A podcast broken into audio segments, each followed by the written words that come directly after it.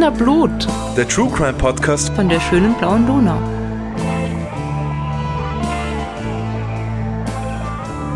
Hallo, wir sind wieder da, die Podcast-Posse mit Wiener Blut, dem True Crime Podcast von der schönen blauen Donau. Und die Podcast-Posse sind Claudia, Bernhard und Rita. Hallo zusammen. Hallo. Hallo. Sponsor für unsere heutige Folge ist Blinkist.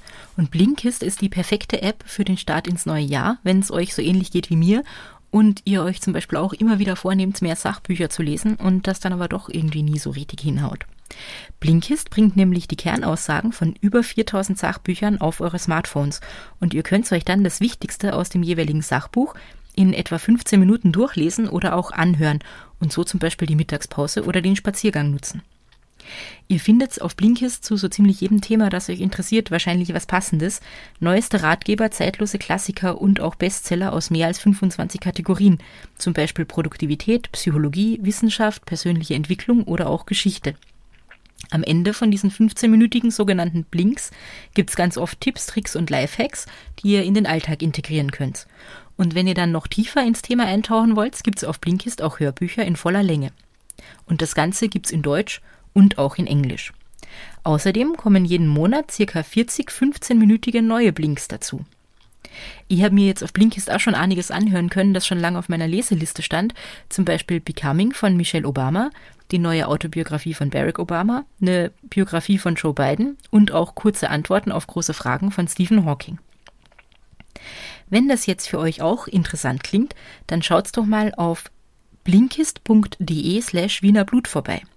Dort gibt's aktuell nämlich für unsere Hörerinnen und Hörer 25% Rabatt auf das Blinkist Premium Jahresabo. Und bevor ihr so ein Jahresabo abschließt, habt ihr dort natürlich auch die Möglichkeit, das Ganze sieben Tage lang kostenlos zu testen. Also Blinkist, B-L-I-N-K-I-S-T, blinkist.de slash Wiener Blut. Ihr findet natürlich den Link und die ganzen Infos wie immer auch in unseren Shownotes. Viel Spaß beim Reinhören. Ähm, wir müssen heute nicht würfeln, ja? Wir wissen schon, dass die Claudia uns ja. was erzählen wird. Wir sind sehr gespannt. Das stimmt. Ja, aber vorher brauchen wir noch Drinks. Mhm. Drinks. Was trinkt so ihr? Claudia schaut mich so fragend an, was in dieser großen Flasche ist, die da neben mir steht. Es ist ein Tonic Water. Ja. Ähm, Tonic Waters haben wir, glaube ich, immer wieder als Fancy Drinks gehabt, so auch dieses Mal. Es ist äh, Tonic Water vom Discounter meines Vertrauens.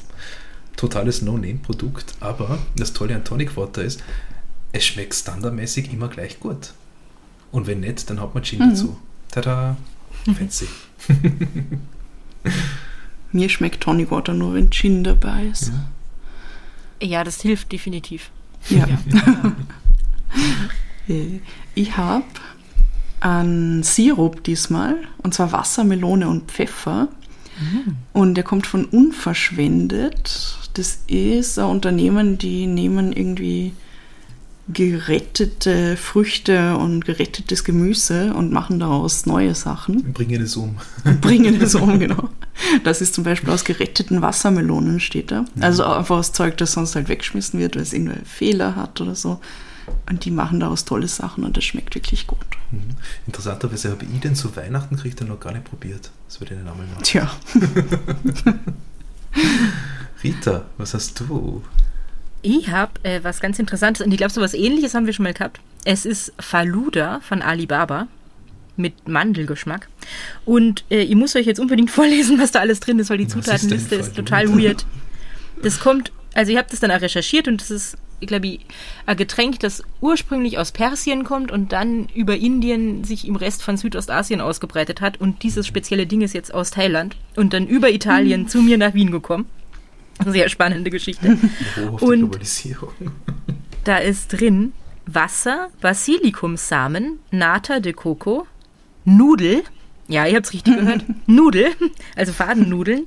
Nur eine. Ähm, na, ich glaube mehrere vielleicht. Mal schauen, wenn ich es aufgemacht habe. Und dann Zucker und, äh, und Sahne und äh. ich weiß nicht, ganz viele verschiedene Dinge. Aber kein Milch. Es steht extra drauf, dass kein Milch drin ist.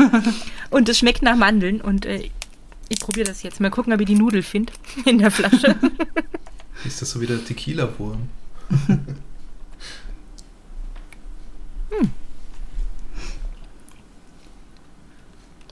Ich höre keine Würgegeräusche.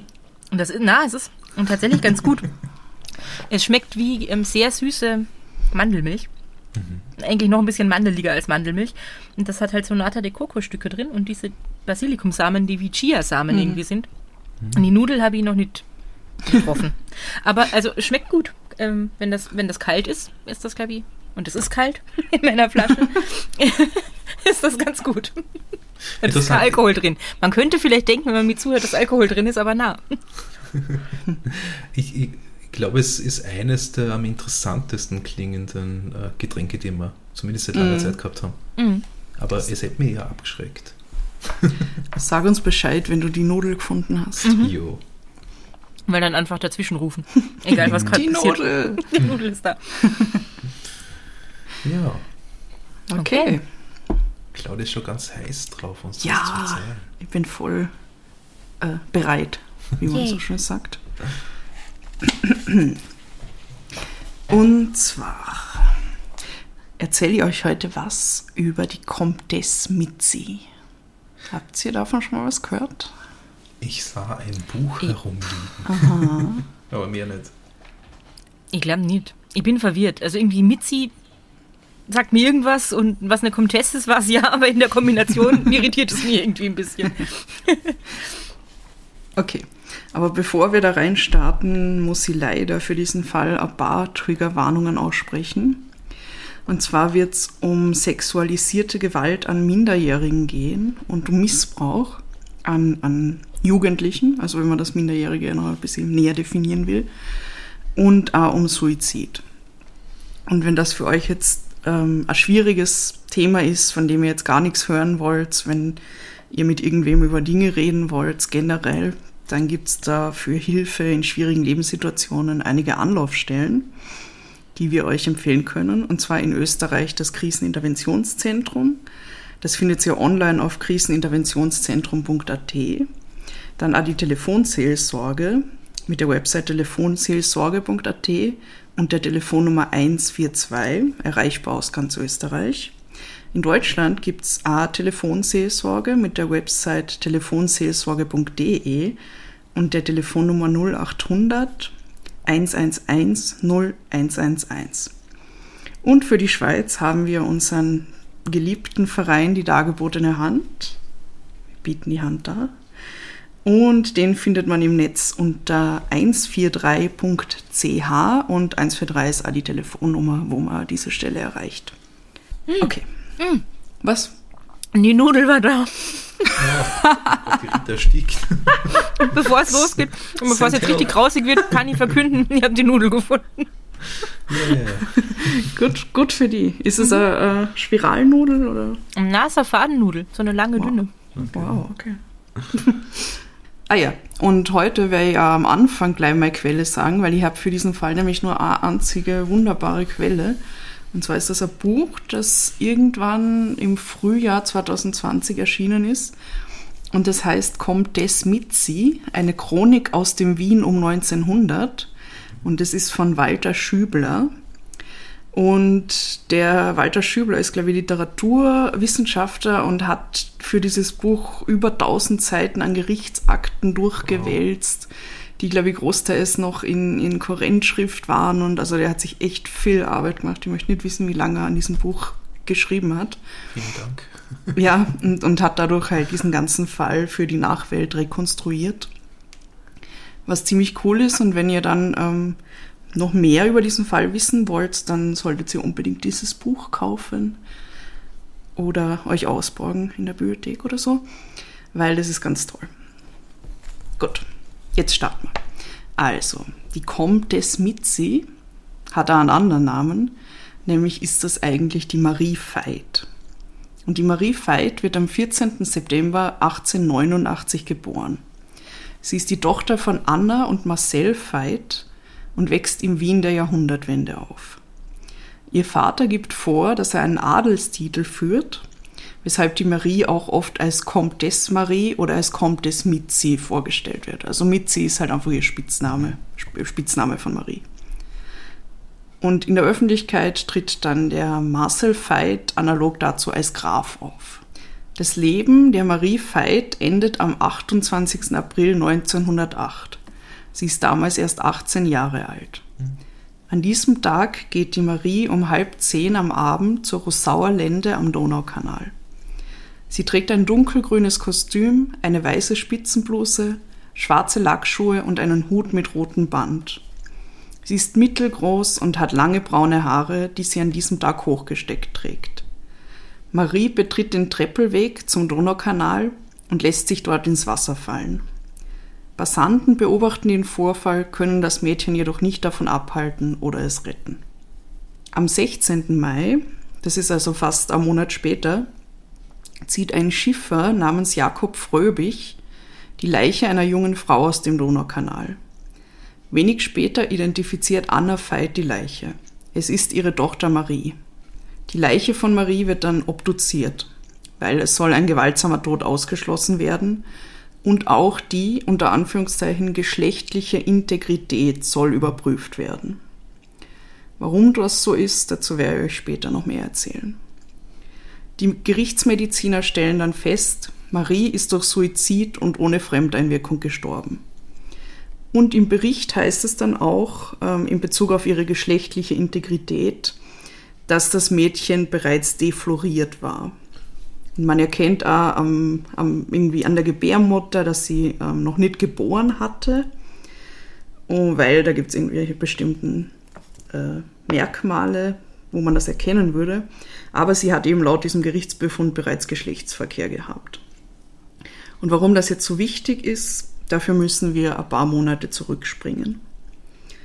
Und zwar am 11. November 1907, das ist also fünf Monate bevor Maries Leiche aus dem Donaukanal geborgen wird, geht bei der Polizei in Margareten eine anonyme Anzeige ein. Und im Text wird beschrieben, dass in der Kriehubergasse Nummer 13, das ist heute bei der Straßenbahnhaltestelle Blechturmgasse, falls ihr das kennt. Äh, und dort soll ein Mann mit angeblicher Frau und Tochter wohnen, der vorgibt, ein Graf zu sein, aber eigentlich Veit heißt. Und jetzt lese ich euch diese Anzeige genau vor, was da drin steht. Der Mann sowie die Frau haben keinen Beruf noch Einkommen und leben von ihrer minderjährigen Tochter, welche immer und zwar täglich nachts über außer Haus und zumeist mit Hilfe ihres Papas in Gesellschaft zahlungsfähiger Herren geführt wird.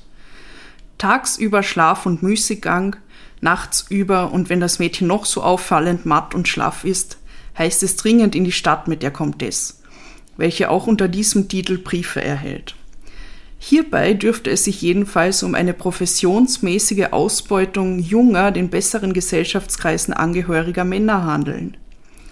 Es wäre interessant, dem Spiele hinter den Kulissen nachzusehen, welches meinem Verdachte nach Hochstaplerei sein muss. Obendrein ist jedoch dieser Herr Graf mit Sicherheitswachmännern des Rayons Kriehubergasse auch befreundet. Bei der Behörde mögen ja diese Leute richtig gemeldet sein, jedoch muss es doch im Interesse der Betroffenen strafbar sein, wenn unter schlauer, in Klammer äußerst schlauer, Findigkeit junge Männer ausgenutzt werden, und hierbei der Herr Barbar den Leiter des Geschäftes bildet. Ähm, okay. Entschuldigung. Find, find das nur ich seltsam, dass sich das anhört, als würde dieser Dude seine Tochter verkaufen, aber die Männer werden ausgenutzt, die sie kaufen? Ja, genau. Ja. Okay, ja. Mhm. Ja, das, das habe ich auch da jetzt aus diesem Brief rauslesen können. Es geht eigentlich um diese armen ähm, jungen Männer, die da irgendwie hinters Licht geführt werden. Und also das, was, was der jetzt da mit seiner Tochter macht, ist eigentlich mhm. zweitrangig. Ja. Also da liest man ja schon raus, dass sie das auch nicht geil findet, aber trotzdem, die armen jungen Männer sind die Opfer. Genau. Also es wird halt angedeutet in diesem Brief, dass der Marcel Veit seine Tochter Marie an andere Männer verkauft und man muss halt diese armen Männer davor schützen. Puh. Und die Polizei erhält diesen Brief, äh, beginnt dann darauf ihre Ermittlungen. Sie hören sich einmal um, ähm, beobachten die Familie Veit und sie kommen dann auch in ihrem Bericht zu dem Schluss, dass Vater und Tochter fast jede Nacht die Wohnung verlassen, dass sie erst gegen 5 Uhr wieder zu Hause sind und so weiter. Also es gibt Indizien, die in die Richtung deuten und ähm, dass dieser Briefschreiber die Wahrheit sagt. Am 28. April 1908 wird der Marcel Veit dann schließlich festgenommen. Er wird der Kuppelei, das ist also die Zuhälterei im Prinzip, beschuldigt. Und auch seine Tochter Marie, seine Frau Anna und das Dienstmädchen der Familie werden zur Polizeistation eskortiert. Die Marie Veit wird dann der Geheimprostitution beschuldigt. Und alle vier werden der Reihe nach verhört. Der Marcel Veit leugnet alles, also er spricht zuerst von einer Intrige seiner Nachbarn, mit denen hat er irgendwie Streit gehabt. Er ist sehr erzürnt über diese Anschuldigungen. Und die Polizeibeamten hören sich das an und lassen ihn dann aber schlussendlich in den Arrest abführen. Also er darf nicht wieder nach Hause. Die Anna Veit, also die Mutter von der Mitzi oder Marie, ist so bestürzt über die Verhaftung ihres Mannes, dass man sie nicht vernehmen kann. Also sie ist komplett aufgelöst und wird dann wieder nach Hause geschickt. Die Marie und äh, das Hausmädchen werden ebenfalls vernommen und können dann schließlich auch mit, mit der Anna Veit, also mit der Mutter von der Marie, wieder nach Hause gehen. Und die Polizisten begleiten die drei Damen bis zu ihrer Wohnung. Und sie sagen dann der Mutter, dass sie die Marie heute auf keinen Fall aus den Augen lassen soll. Also sie soll die Wohnung auf keinen Fall verlassen, weil ihr sonst andere etwas antun könnten, sagen sie. Oh. Ja. Am Abend dieses Tages schreibt Marie dann zu Hause drei Briefe. Sie schreibt einen an ihren Vater, einen an ihre Mutter und einen an einen gewissen Franz Freiherrn von Kubinski. Das war anscheinend ähm, ein Liebhaber oder so, also ein Freund von ihr auf jeden Fall. Anschließend sagt sie dann ihrer Mutter, dass sie kurz in ein Café gehe, um dort zu telefonieren und sie ist in einer halben Stunde wieder zu Hause. Ihre Mutter macht keine Anstalten, sie aufzuhalten. Und später in dieser Nacht springt die verzweifelte Marie dann in den Donaukanal. Den Rest der Geschichte habe ich euch schon erzählt, was danach direkt passiert. In dem Brief an ihre Mutter steht, Verzeih mir, Mutter, ich kann nicht anders, küss mir den Vater mit sie. Und den Brief an den Vater muss ich euch auch noch unbedingt vorlesen, weil das ist sehr interessant. Lieber guter Papi, verzeih mir, dass ich dich durch meine Schlechtigkeit in eine solche schreckliche Lage gebracht habe. Glaub mir, Papa, ich bin ganz verzweifelt. Was soll ich nur machen, um dir zu helfen? Papa, ich weiß, du wirst mich jetzt vielleicht hinausjagen. Da hast du ganz recht. Papi, mein armer Papa, warum musst gerade du so leiden? Am liebsten ging ich jetzt ins Wasser, wenn es dir etwas helfen würde. Papi, vielleicht kann ich dir etwas helfen. Schreib mir, was du brauchst, Wäsche oder Bücher. Ich habe auch von Mutter Geld bekommen. Du wirst doch gewiss was brauchen. Die Marie, da redet sie von der Haushälterin der Familie, die heißt nämlich Marie Blaha, die Marie ist so ein gutes Mädchen. Sie hat so geweint, wie ich gesagt habe, dass du dort bleibst. Papi, schreib mir nur ein paar Zeilen. Wenn du willst, verfluche mich, aber lass von dir hören, wenn es auch nur eine Zeile ist. Ich kann heute nicht schlafen, Papa, überhaupt nicht. Bis du nicht da bist, Papa. Ich kann dir nicht helfen, als für dich beten. Ich habe es schon lange nicht getan, aber heute werde ich es wieder tun. Papi, was wirst du tun? Wie werden sie dich behandeln? Mich haben sie freigelassen und dich sperren sie ein, wo doch nur ich die Schuld bin. Mein guter armer Papa, schreib mir und sag mir, ob ich gehen soll, ob du mich nicht mehr sehen willst oder ob ich bleiben soll. Mein armes Vater, ich habe dem K. geschrieben, vielleicht borgt er mir etwas Geld, dass ich dir deine entsetzliche Lage, in die du durch meine Schuld gekommen bist, etwas erleichtern kann. Papa, ich sehe dein Bild am Schreibtisch, dein gutes, liebes Gesichterl. Papi, ich war schlecht, aber ich habe dich immer gerne gehabt. Das weißt du doch. Bitte sag mir, ob du Wäsche oder was brauchst. Es küsst dich deine unglückliche Mitzi. Ach, Mm. wirft viele Fragen auf. Ja, verstörend auf vielen, also verwirrend auf vielen Ebenen Ja. irgendwie. Ja. Ja. ja. Und es geht sehr viel um ihre Schuld, die ja nur bei ihr liegt und ja. Naja, wir werden später noch über den Brief reden. Mhm. Mhm. Ja, Aber er ist auf jeden Fall sehr herzzerreißend, traurig. Ja. das stimmt. Die Polizei, die vom Maries Suizid dann ja erst ein paar Wochen später erfährt, als sie die Leiche finden, ermittelt unterdessen weiter. Es werden viele Zeuginnen und Zeugen vernommen, die über das Leben der Familie Veit Auskunft geben sollen. Und wie es so oft kommt, haben alle eigentlich im Prinzip alles gewusst, aber nichts gesagt. Die Nachbarn berichten von zahlreichen Männerbesuchen in der Wohnung der Veits. Es seien außerdem unzählige Briefe, Telegramme, Pakete, Blumenbouquets und so weiter an die Marie adressiert gekommen. Die ehemaligen Dienstmädchen der Veits erzählen, dass bis zu vier Männer jeden Nachmittag in die Wohnung gekommen seien, Wow. um dort mit der Tochter Marie alleine unter Anführungszeichen Tee zu trinken. Das war jetzt kein Codewort in dem Sinn, weil die Hausmädchen halt wirklich gedacht haben, sie trinken da Tee. Es ist ihnen nur seltsam vorgekommen, weil die Eltern nämlich bei diesen Treffen dann immer im Nebenzimmer waren, aber nie mit ihnen Tee getrunken haben. Und die Dienstmädchen haben wir immer anklopfen müssen, wenn sie in Maries Zimmer gehen wollten und so weiter. Also es ist ihnen komisch vorkommen. Aber sie haben, ähm, die meisten von ihnen haben auch nichts gesagt, weil sie Angst gehabt haben, ihren Job zu verlieren. Und auch in den einschlägig bekannten Nachtlokalen Wiens kennt man den Grafen, also den Marcel Veit und die Comtesse Mitzi sehr gut. Und zwar gibt es da zahlreiche Kellner, Buffetdamen, Blumenhändler, Fiakerfahrer, Portiers aus diversen Hotels, also ähm, die irgendwie alles sagen, ja, ja, die waren öfter da, die kennen wir eigentlich ganz gut. Und es waren zum Beispiel Angestellte aus dem Ronnacher, das man ja noch heute kennt, ähm, dem Maxim, dem Café Ritz, dem Café de l'Europe, äh, dem Café Alcazar und auch aus dem Venedig in Wien. Wisst ihr, was das Venedig in Wien ist? Es klingt fancy auf jeden Fall. Das war das so ein, ein Nachbau, also quasi die haben wirklich versucht, Venedig oder, oder, oder manche Attraktionen aus Venedig nachzubauen, also so Kanäle mit Brücken und so weiter, irgendwo im Prater. Hm? Genau, ja. Ja. Also es war im Prater, ähm, da wo jetzt die Kaiserwiese ist, falls euch das was sagt. Und es war ein Nachbau von Venedig, einer der ersten Vergnügungsparks weltweit. Und da hat es Kanäle gegeben, sie haben teilweise Palazzi aufgebaut, originalgetreu. Man hat da mit, mit so Gondeln durchfahren können. Und da waren auch einige Restaurants und Bars und Hotels und so. Also es war richtig crazy shit. Und ich hätte das so gern gesehen. Also, boah, wäre ich da gern hingegangen. Ah, Das klingt super cool. Ja. Das wäre jetzt richtig gut mit so Reisebeschränkungen und so. Ja, Einfach in den Prater spazieren ja. gehen könnte. ja.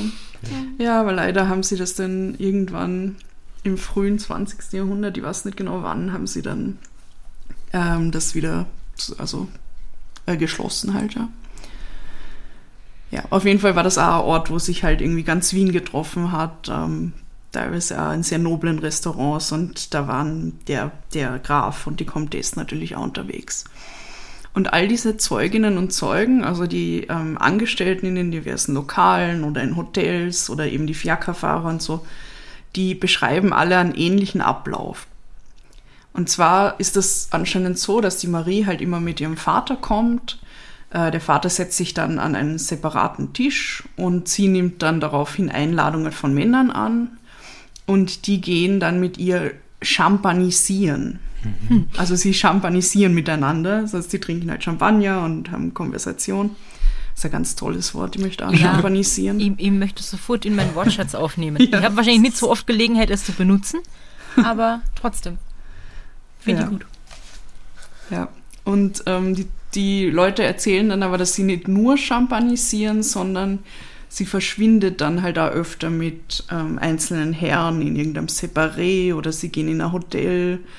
Und ähm, der Vater habe eigentlich dann immer Bescheid gewusst, wo die Tochter gerade ist. Also dem, den hat sie immer mit Telefonanrufen am Laufenden gehalten und mit Telegrammen und so. Und er hat dann auf sie gewartet. Und am frühen Morgen sind sie dann gemeinsam wieder nach Hause gefahren und ja, haben dann halt eine Zeit lang geschlafen und am Nachmittag ähm, gab es dann halt wieder den Herrenbesuch in, in der Wohnung der Veits. Und die Das ist Zeugen. so weird. Ja, es ist so arg. Alles. Okay, ja, Es- Zeit für Empörung. Es Ja. klingt also unfassbar anstrengend. Ja. Also für, für die Marie. ja. Ah, Ich, habe einfach nur mein What the fuck-Gesicht auf. Mhm. Ja. Ja. Und was die Zeugen und Zeuginnen auch noch sagen, ist, dass sie ziemlich sicher sind, dass der Marcel Veit ein Stritzi ist, also ein Zuhälter. Das ist, halt- war halt- ist ein altes Wiener Wort für Zuhälter. Auf jeden Fall soll der Marcel Veit eben so ein Stritzi gewesen sein, der vom Schandlohn seiner eigenen Tochter lebe. Und Klingt sie sind so. sich, ja, klingt so, ja. Schandlohn. Und sie ähm, sind sich ja ziemlich sicher, dass die äh, Mitzi von dem Geld eigentlich nichts sieht. Ja. Also das nimmt alles ihr Vater und ja, macht damit Wasser immer. Als der Graf Veit dann am 29. April, April mit diesen Zeugenaussagen konfrontiert wird, leugnet er weiterhin alles. Also er gesteht dann zwar, dass er mit seiner Tochter diverse Lokale aufgesucht hat, aber nicht als, als Kuppler, also nicht als Zuhälter oder so, sondern als ihr Aufpasser. Und seine Tochter unterhalte sich ja nur nach Art der Blumenmädchen mit den Männern, aber dabei passiert niemals etwas Schändliches. Und das Geld, das sie da erhält, das bekommt sie nur für ihre Unterhaltung. Und die, diese Männerbesuche zu Hause, die gibt er zwar auch zu, die habe er erlaubt, aber nur, weil er dabei seine Tochter besser kontrollieren kann und besser darauf schauen kann, dass da nichts Schändliches passiert. Weil er einen jungfräulichen Verlobten für sie finden will, oder wahrscheinlich. Ja, Ziel, sagt er, von diesem ganzen Irrsinn ist es, seine Tochter ähm, zu verheiraten mit jemandem. Also er möchte für seine Tochter eine gute Partie finden, einen reichen Mann, weil er kann sie nicht durchbringen. Weil er hat ja keinen Job und seine Frau auch nicht. Und dann erzählt er den Beamten, dass er die Marie bereits 1904, also damals war die Marie erst 14 Jahre alt, äh, und da hat er sie mit zum Wiener Derby in der Freudenau genommen. Heute ist das Wiener Derby ja Fußballspiel, soweit ich weiß, aber damals war das ein Pferderennen. Wichtig. Ja. Und ähm, das war, es war halt immer ein sehr großes Ereignis für die Wiener Gesellschaft und da hat er sie dann in die Lebewelt eingeführt. Und bald darauf ist er dann auch mit ihr in, in das Venedig in Wien gegangen und hat dort halt Männer für seine Tochter gesucht und ähm, seine Tochter Männern angeboten. Und genau, also das ist der einzige Grund, der will seine Tochter nur verheiraten und alles andere, also von wegen Stritzi und so, das, das sicher nicht. Währenddessen werden dann aber in der Wohnung der Veits Beweismaterialien gefunden. Und zwar sind das mehrere Tagebücher von der Marie und außerdem Kassabücher mit Namen von Kunden und Einträge über verschiedene bezahlte Leistungen. Also das sind Bücher, wo ähm, Namen drin steht, äh, Namen drin stehen, teilweise Adressen ähm, von Männern und dann wird vermerkt, welches Datum und wie viel eingenommen worden ist. Also 100 Kronen, 150, was auch immer, ja. Und auch, ähm, Marie selber hat, ähm, bevor sie dann am selben Tag ähm, sich das Leben genommen hat, hat sie bei ihrer Vernehmung äh, zumindest teilweise reinen Tisch gemacht. Sie sagt nämlich auch, sie hat bereits mit 15 Jahren äh, mit Männern für Geld geschlechtlich verkehrt, allerdings nur pervers, wie das damals genannt wurde. Also das bedeutet nur Oralverkehr oder ähnliches, aber nicht keine Penetration. Das war anscheinend wichtig, dass man das auseinanderhaltet. Okay. Und später, also wo sie dann ein bisschen älter war, hat sie sich auch in Hotels normalgeschlechtlich gebrauchen lassen. Und das für um die 100 Kronen, sagt sie. Aber was sie sagt, was sie betont die ganze Zeit, ist, dass ihre Eltern nichts davon gewusst haben. Das hat sie alles selber gemacht. Ja. Und die Polizei kommt dann zu dem Schluss, dass die Marie unter einem äußeren Zwange gestanden hat und dass sie keine Schuld trifft. Sie habe die Familie durch ihr Einkommen am Leben gehalten. Und zwar sehr gut am Leben, weil äh, ihr Vater sagt, dass die Marie zum Beispiel im letzten Jahr um die 6000 Gulden verdient habe. Und jetzt nur damit wir das einordnen können, die Wohnung der Veits zum Beispiel, also im, im fünften Bezirk, hat 60 Gulden pro Monat gekostet. Oh. Ja, Also 6000 war schon, Mhm. schon sehr viel. Also jetzt nicht Millionen, aber doch ähm, hat man davon gut leben können, denke ich. Ja. Mit all diesem Beweismaterial, den Aussagen der Zeuginnen und Zeugen und auch der Aussage von Marie selber, sehen die Beamten Marcel und Anna Veit dann belastet genug und sie erheben Anzeige wegen Verführung zur Unzucht, Kuppelei in Beziehung auf eine unschuldige Person. Und Marcel soll außerdem in Untersuchungshaft kommen, die Anna jedoch nicht. Also bei ihr sehen sie da jetzt da keine Fluchtgefahr und sie sehen sie auch nur als Mittäterin und die Hauptverantwortung halt bei dem Vater von Marie. Und wie das so ist, bekommen dann natürlich auch die Medien Wind von dieser Geschichte, finden das natürlich super interessant. Sie schreiben von einem Großstadtskandal. ähm, Sie widmen sich der Comtesse Mitzi ausgiebig, ihrem Vater, ihrer Mutter. Also sie beleuchten das von verschiedensten Seiten. Und zu dem Zeitpunkt weiß aber niemand, was mit der Mitzi passiert ist. Und deshalb wird halt darüber gerätselt, ähm, wo sie sich jetzt aufhaltet. Und Es gibt dann Leute, die sich melden, die sagen, sie haben von ihrer Postkarte aus Konstantinopel gekriegt und es geht ihr super dort und keine Ahnung was. Äh, jemand anders behauptet dann, sie ist bei einer befreundeten Hausbesorgerin irgendwo in Wien untergetaucht. Also es gibt die verschiedensten Gerüchte, aber wir wissen in Wahrheit ist sie leider schon längst tot. Und am 16. Mai, das ist auch ganz interessant, meldet sich dann ein gewisser Viktor Vidakovic bei der Polizei. Dieser Viktor Vidakovic sagt dann aus, dass er die Marie seit 1906 kenne. Und damals hat er sie kennengelernt, da war sie unterwegs mit der stadtbekannten Prostituierten Leopoldine Jelinek. Und sie haben sich halt in einem von diesen Etablissements kennengelernt. Das ist das Café de l'Europe. Das kommt immer wieder vor. Das ist halt einer dieser Treffpunkte. Und schon damals habe er dann erfahren, dass die Maria als Prostituierte tätig ist. Aber ähm, die ähm, Leopoldine Jelinek hat dann zu ihm gesagt, na, sie lasse sich nur Minett machen. Was ist ein Minett? Minett bedeutet Oralverkehr. Und es kommt, also dieser Begriff kommt anscheinend aus einer Zeit, wo Prostituierte noch so französische Namen gehabt haben. Und kommt halt von irgend, weil es ist eigentlich ein französischer Vorname. Bildungsauftrag Mhm. erfüllt. Aber ja, definitiv. Der Viktor erzählt dann, dass die Marie und er sich öfter getroffen haben und dass sie dann irgendwann Gefühle füreinander entwickelt haben. Und dem Vater war das aber immer ein Dorn im Auge, weil seine Tochter hat dann viel zu viel Zeit mit dem Viktor verbracht und zu wenig mit den zahlungskräftigeren Männern Wiens, sozusagen. Weil der Viktor war nämlich recht arm, also der, der war halt keine gute Partie, ähm, hätte sie, glaube ich, an und für sich gerne geheiratet, aber das wäre natürlich für den Vater nie in Frage gekommen, weil der, der hat ja kein Geld.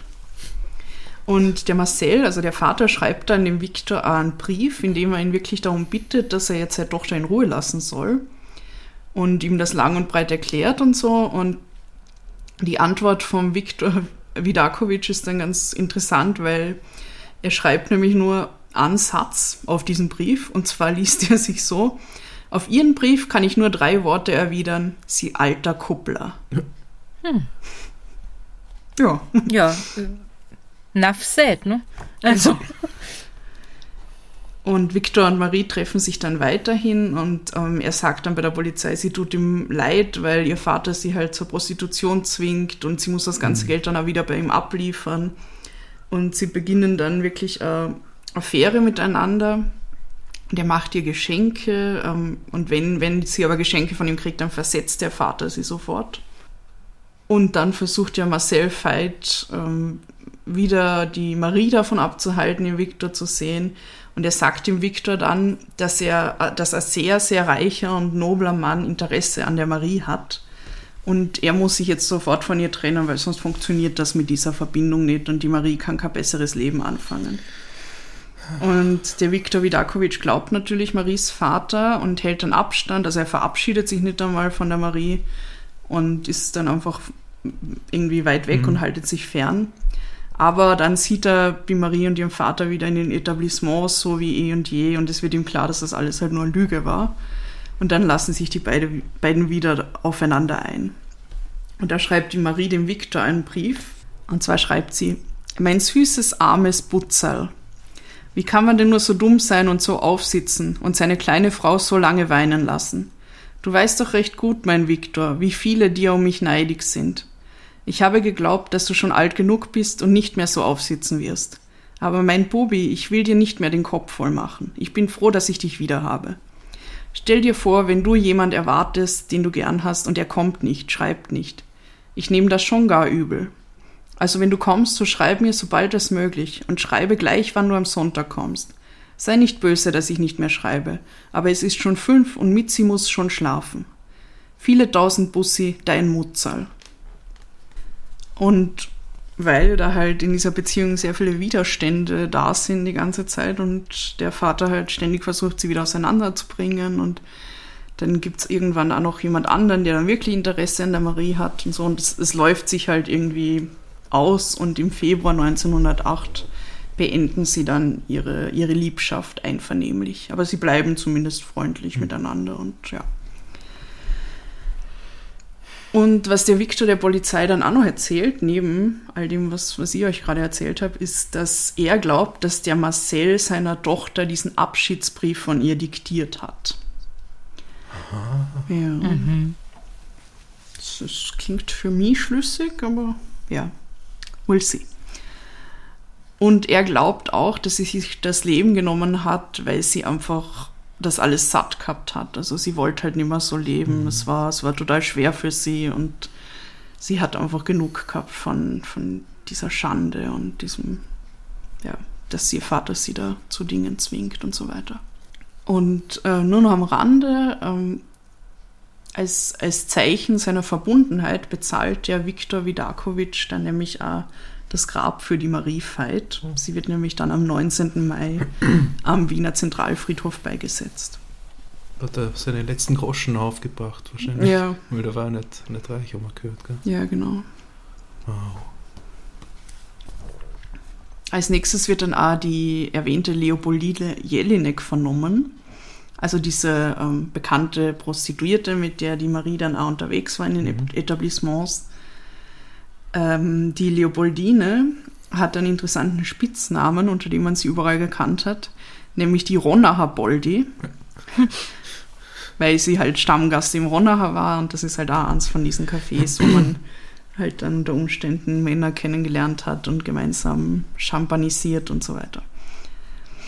Und sie erzählt der Polizei dann, ähm, dass sie die Marie in ihr Gewerbe eingeführt habe und dass das auf Wunsch von ihrem Vater passiert ist. Und sie sind dann oft gemeinsam ins Ronacher oder in andere Etablissements gegangen, haben dort eben Männer getroffen und später sind sie dann mit ihnen ins Hotel gegangen. Und sie sagt, ah, das Geld musste die Marie immer ihren Vater geben und zwar sofort direkt nachdem die Transaktion sozusagen abgeschlossen war. Und ähm, der Vater hat da immer genau beobachtet, mit wem sie sich einlasst, weil er war ja meistens auch irgendwo mhm. in einem Café und wenn er gesehen hat, uch, der Typ, der ist aber nicht so vermögend, also den kennt er zum Beispiel nicht, der, der schaut jetzt nicht besonders reich aus, dann ist er zu Marie hingegangen und hat gesagt, du Marie, der taugt nichts, such dir wen anders. Und dann ist sie zu einem anderen Mann gegangen. Die Leopoldine äh, Jelinek äußert dann auch den Verdacht, dass der Marcel Veit seine Tochter selbst auch missbraucht haben soll. Das ist etwas, also bei all diesen Zeugenaussagen von den verschiedenen Leuten, also die Polizei fragt halt da öfter danach. Und es, also es gibt wenige Zeugen, die behaupten, dass das so war und ähm, sie ist halt eine davon. Aber das, das lässt sich nie klären im Endeffekt. Mhm. Und zu ihrem, also zum Suizid von der Marie befragt, sagt die Leopoldine dann, dass sie glaubt, die Marie hat sich das Leben genommen, äh, weil der Vater ihr mit Bestrafung gedroht habe. Also weil er gesagt hat, okay, wenn, wenn sie mich haben, dann packe ich auch aus und dann wirst du auch angeklagt wegen Geheimprostitution und das wird ganz schlecht werden. Und deshalb hat sie dann ähm, aus Angst Suizid begangen. Polizei verhört den Marcel dann im Juli noch einmal. Und er wird halt mit all diesen Zeugenaussagen konfrontiert, also vom, vom Viktor, von der Leopoldine, von all diesen Buffetdamen, Kellnern, Kutschern und whatever. Und er bekennt sich nicht schuldig. Und da möchte ich euch jetzt auch noch was vorlesen aus dem Buch vom Walter Schübler.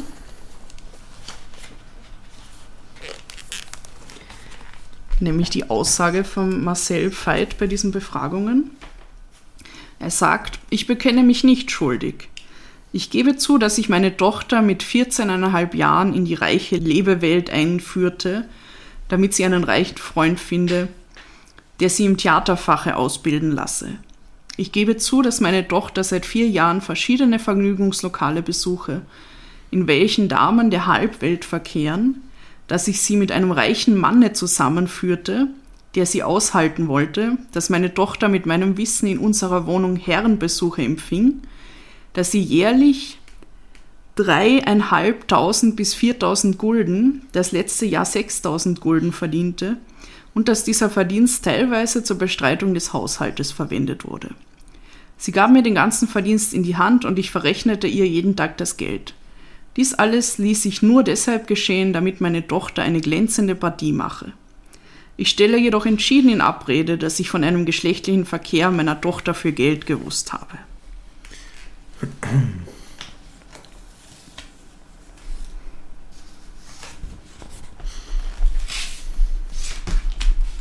Maries Mutter Anna wird dann auch abermals verhört.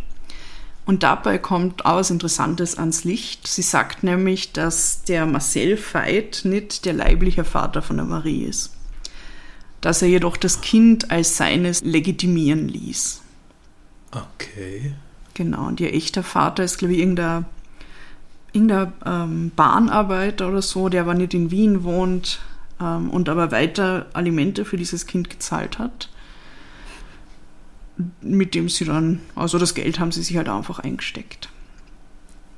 Ein interessanter Plot-Twist. Aha. Ja. Und die Anna sagt dann auch, dass, äh, dass sie gewusst hat, dass die Marie halt immer wieder Geld mit nach Hause bringt und dass sie halt viel mit ihrem Vater da in der Gegend in der Nacht unterwegs sei. Aber sie war trotzdem der Überzeugung, sagt sie, dass nie irgendetwas Unrechtes geschehe.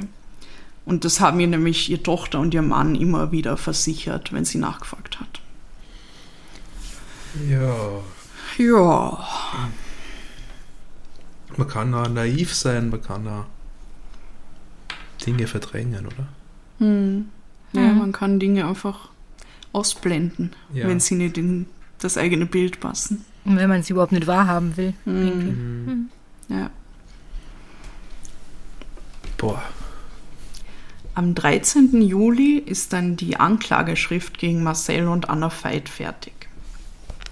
Sie lautet, Marcel Veit und Anna Veit haben sich in der Zeit vom März 1904 bis zum April 1908 in Wien, und zwar ersterer als Vormund und Stiefvater, letztere als Mutter der Kuppelei gegen ihr Stiefkind und Mündel bzw. Kind Marie Veit schuldig gemacht. Marcel Veit und Anna Veit vom März 1904 bis zum April 1908 dadurch, dass sie aus der gewerbsmäßigen Unzucht der Marie Veit ihren Unterhalt suchten und weiters vom Dezember 1907 bis zum April 1908 auch dadurch, dass sie der Marie Veit zur Betreibung ihres unerlaubten Gewerbes als Schanddirne Unterschleif gaben. Also dass sie äh, halt zu Hause Männer empfangen hat und. Und dann steht ja noch Marcel Veit allein vom März 1904 bis Mitte 1906 überdies dadurch, dass er sich als Unterhändler in unerlaubten Verhältnissen dieser Art in Bezug auf Marie Veit gebrauchen ließ. Hierdurch haben Marcel Veit und Anna Veit das Verbrechen der Kuppelei strafbar nach Paragraph 133 Strafgesetzbuch begangen. Am 30. und 31. Juli 1908 findet dann die Hauptverhandlung gegen die beiden Verdächtigen aus Gründen der Sittlichkeit unter Ausschluss der Öffentlichkeit statt. Und was bei dieser Verhandlung passiert, da passieren nämlich viele, viele arge Dinge. Das erzählen wir euch im Teil 2. Uh. Ja, wir müssen das leider aufteilen. Es ist einfach viel zu viel, um es in eine Folge zu backen. Claudi macht das wieder besonders spannend. Ja. Aber hey, wow. Ich bin also sehr gespannt, was da noch passieren wird. Weil, ich- also, das ist hier schon alles total krass, was du bis jetzt erzählt hast. Und ich kann mir gut vorstellen, dass bei dieser Verhandlung noch ganz andere Dinge irgendwie zutage treten. Oh, Sehr aufregend. Sie nickt. ähm, Ja. also, mir macht dieser Fall das Herz ganz schwer. Das ist wirklich. Also, bei allem, was jetzt im Raum steht, ist das ganz so üble Sache. Ja, es ist so schrecklich. Also, diese arme, arme Marie. Also, ja, ich meine, ich möchte eh nicht vorgreifen, aber ich glaube, man kann jetzt von diesen Erzählungen schon sehen, was, was sie eigentlich für ein furchtbares Leben gehabt hat und das halt durch die Leute, die sie eigentlich hätten beschützen sollen, nämlich ihre Eltern. Also, Aber bitte vergesst nicht die armen jungen Kavaliere, die da Oh. betrogen werden.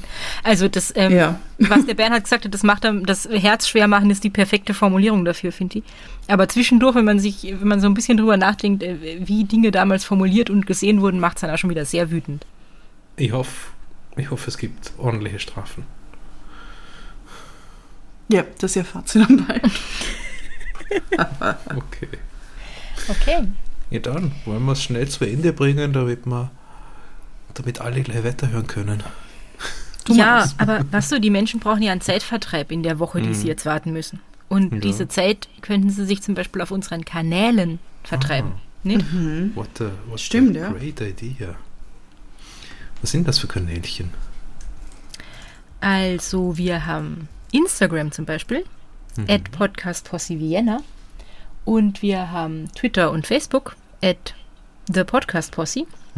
Und da können Sie uns überall schreiben und Feedback schicken und Fragen stellen und Bilder liken und was man halt sonst so tun kann auf diesen schönen Plattformen. Ähm, wir haben eine Website www.podcastposse.at mit einem Kontaktformular und ganz vielen Infos. Und wir haben auch noch das Possiphone, wo ihr Videos und Sprachnachrichten und Bilder und Textnachrichten hinschicken könnt per WhatsApp und Signal und Telegram und SMS, falls das noch irgendwer nutzt. Oder falls ihr euer unfassbar hohes SMS-Guthaben aufbrauchen wollt. Ich habe zum Beispiel 1000 freie SMS im Monat und weiß nicht wohin Wow. damit. Äh, schickt's doch SMS ans Possiphone und zwar an die Nummer 0043 677 634 662 63. Wir antworten da sehr regelmäßig. und wir freuen uns immer sehr. Mhm, absolut. Ganz tolle Konversationen jetzt wieder um, um Weihnachten und Neujahr rum gehabt, erinnere mich gerade wieder. Und seither natürlich, ja, in den drei Wochen. Ja, meldet euch. Wir sind für euch da. Ja, dann Ja dann, haben wir's, oder? Ja. bis bald. Habt's Habt's euch. euch lieb und, und habt's, habt's uns gern. gern. Baba. Bye. Adieu.